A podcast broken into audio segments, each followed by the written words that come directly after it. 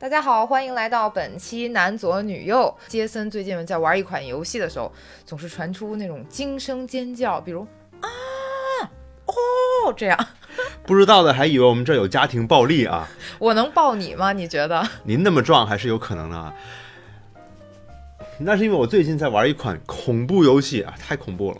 你玩那款游戏是叫 Control 吧？Control 那款叫控制的游戏，真的是恐怖游戏吗？嗯，对，我觉得它挺恐怖的啊。它里面没有特别多什么血腥啊、暴力的动作，其实它主要的恐怖点来自于那个压抑的场景。嗯，控制这款游戏的主角呢，与其说是那个女主人公 Jessie，不如说是那个场景叫做太古屋。嗯，这个游戏的场景呢，从头到尾啊，都是在这个楼大楼里面景。这款游戏的场景呢，从头到尾都是在这这间大楼里面进行的。这栋楼呢没有窗户啊，办公室的内部呢是高高的天花板，巨大的墙面，整个冷冰冰的场景给人一种不真实感和压抑感。这个太古屋的原型呢是纽约的真实存在的一座大楼，叫 Long Lines Building。前长线大楼吗？对，长线大楼，因为它就是几条线，它也没有窗户。是吧？很神秘的一座楼，到现在呢，它也是还是很神秘的一个楼啊，大家不太知道里面正在发生什么事儿。嗯，前几年呢，美国的告密者斯诺登还曾经爆过料，说这个建筑啊，正是一个叫做 Titan Point 的美国政府的秘密计划的一个所在地啊，所以这个建筑一看上去就跟什么政府阴谋好像有点关系的感觉。真的吗？你你怎么可能知道呢？看着很炫酷。其实呢，这种压迫感很强的主体结构都是由混凝土制成的建筑，它本身就是自成了一种风格，叫做粗野主义 （brutalism），也是我们今天要聊的这个主题。对，也有人把它翻译成野兽派风格的，但我们往后再详细的讲啊。这款游戏的场景设计啊，简直是它的精髓，取材于很多现实中的 brutalism 粗野主义的建筑，例如波士顿市政厅。我们再看几张。波士顿市政厅的照片啊，干冷的风格是不是跟那种罗马风的什么西方建筑很不一样呢？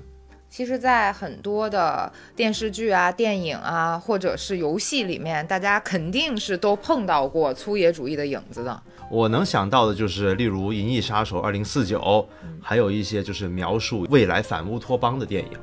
其实这个词 brutalism，第一耳朵听上去好像感觉和英文单词 brutal 是有很大关系的，形容说残酷啊、野蛮，对，残暴啊，就这种感觉的建筑。但它其实不来源于这个词，它来源于法语的 b b o b b o 这个词我帮你念念啊，嗯，叫做 beton brut，beton brut 像不像甜品？beton brut，do you want beton brut？为什么什么词被你用这种？不正宗的法语念出来。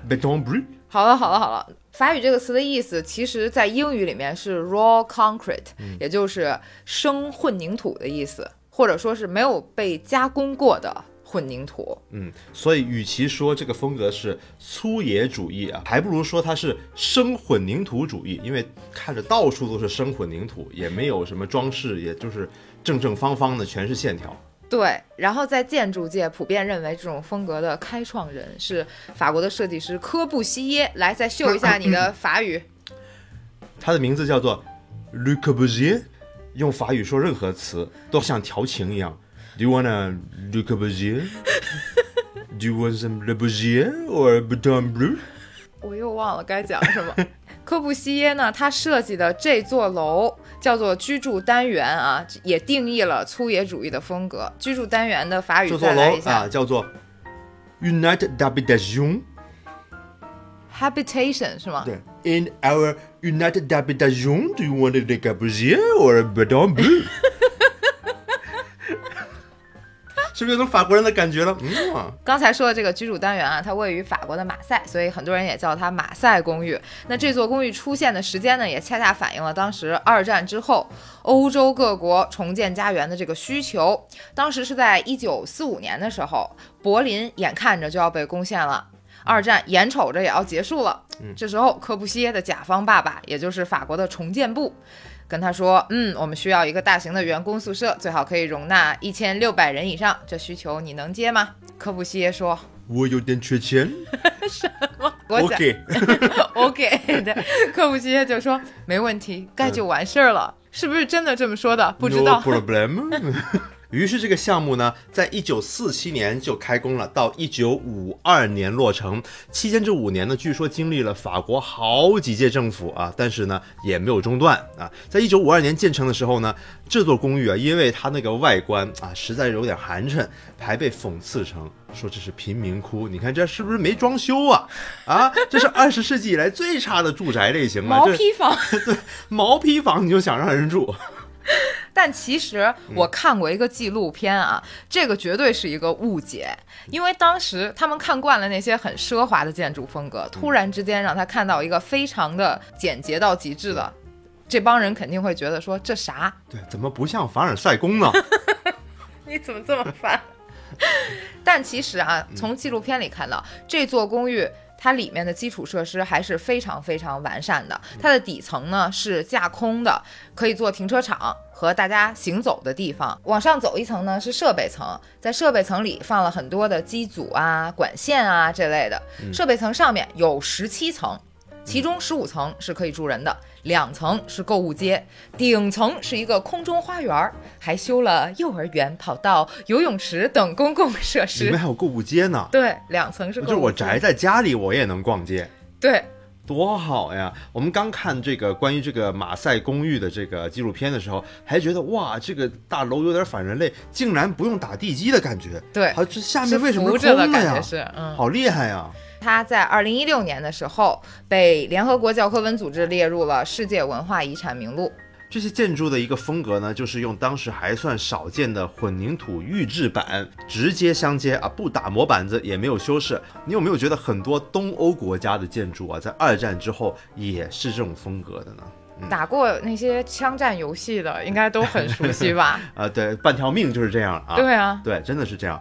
二战之后的一些东欧国家，为了满足迅速增长的城市人口呢，改善城市人口的居住环境，他们就选择用最低廉的造价，以最快的时间来完工，造出来这种用预制板造成的房子。苏联时代呢，喜欢用这种风格，我个人觉得啊，原因有两点：一，他们觉得这种粗野主义的混凝土风格的建筑呢，是一种新时代的新风格的新建筑。我们要与西方国家那些建筑常年使用的什么古典主义、什么罗马大白菜雕花、大理石建筑这种风格，有一个明显的分野，风格上要明显的区分开来。我们是新的新时代啊这，是您自己想的吧？我是自己想的啊。第二点就是他们价格低廉，没有富丽堂皇的装饰，简洁，注重功能。更加符合了无产阶级的价值观。我们要城市化，而且要用最朴实的方式。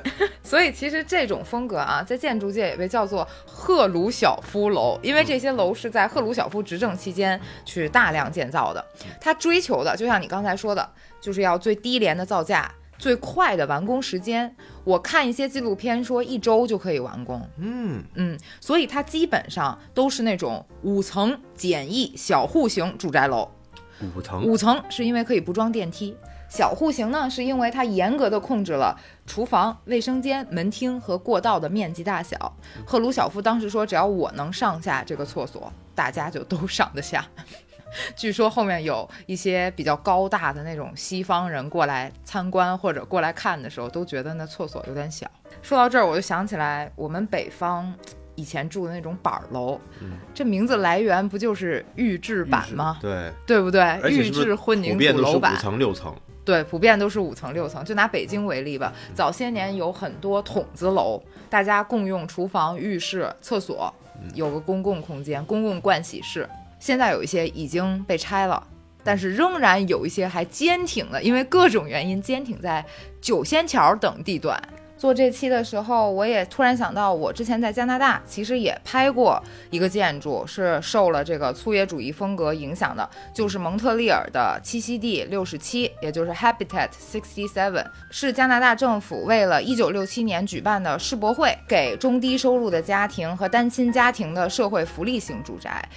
设计师叫 Moshe Safdie，我还做过一期视频讲这个主题的。我觉得他对这个栖息地六十七的定位和设计理念，其实和科布西耶当时设计马赛公寓的时候有点像，都是要去掉多余的装饰，注重功能性和适用性，把空间变得非常纯粹，从而去更好的关注人和人之间、人和社群之间、社群和社群之间、人和自然之间的联系。嗯，所以这种风格不仅仅是我们刚才所说到的社会主义国家流行的东西，我觉得二十世纪中叶。所有的国家好像都在往这个方向探索。在录这期视频之前啊，literally 在录这期视频的两个小时之前，我还在网上看到了一个中国版的 brutalism 的最新的案例，就是我们的昆山市也有一个中国版的 Habitat Sixty Seven。但是我觉得那个更像金字塔，啊特别像阶梯金字塔。啊，他们管那叫金字塔楼，还是有点酷的啊，正正方方的一块一块，有种 control 的感觉了。但是说到这儿，我们要讲讲现代的粗野主义了。呃，我觉得大众对某种艺术风格的看法会随着时间的改变而有所变化的。以前可能大家会觉得，嗯，这种粗野主义代表着简洁与力量。那现在呢，可能越来越多的，尤其是西方那边的人就觉得啊，这象征着冷酷与集权。嗯，我觉得其实因为你简洁嘛，你到了一个极致，那么就会给人一种。很无情的感觉，这很正常。但是粗野主义，我觉得会被误解到很大一部分程度，也是因为它字面上面粗野，对 brutal，让听上去说觉得很有侵略性，但实际上它并不是这样的。它也不光是只代表一个混凝土的这么一个概念，我觉得它更像是一种建筑理念和所谓的说建筑哲学，大道至简，大巧不工的感觉。人家的初心是朴素，对，是朴素，而不是压迫。但是现在却被用在了很多恐怖游戏里面，所以也是这种文化的发展和对某个东西的解读的一个误会吧。嗯，然后我们最后再给大家看看几个粗野主义风格的建筑的例子吧。嗯嗯，我们放几张照片啊。不知道以上的哪个建筑会给你留下比较深刻的印象呢？你对这种建筑风格的感觉又是怎么样的？欢迎在评论区里面告诉我们。那我们这期男左女右就到这儿啦，大家下期见。